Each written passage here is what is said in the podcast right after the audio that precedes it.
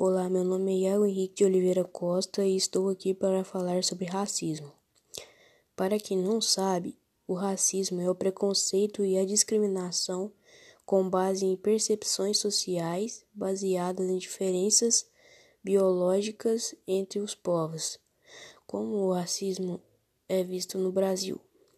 Ele tem sido um grande problema desde a era colonial.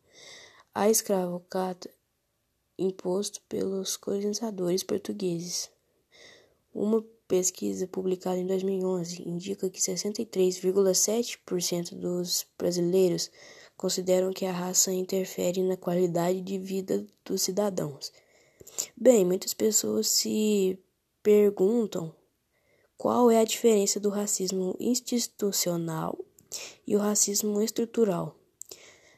A primeira diferença são as normas e práticas dentro de uma instituição e a segunda são as interações entre instituições, interações que produzem resultados racializados contra pessoas não brancas.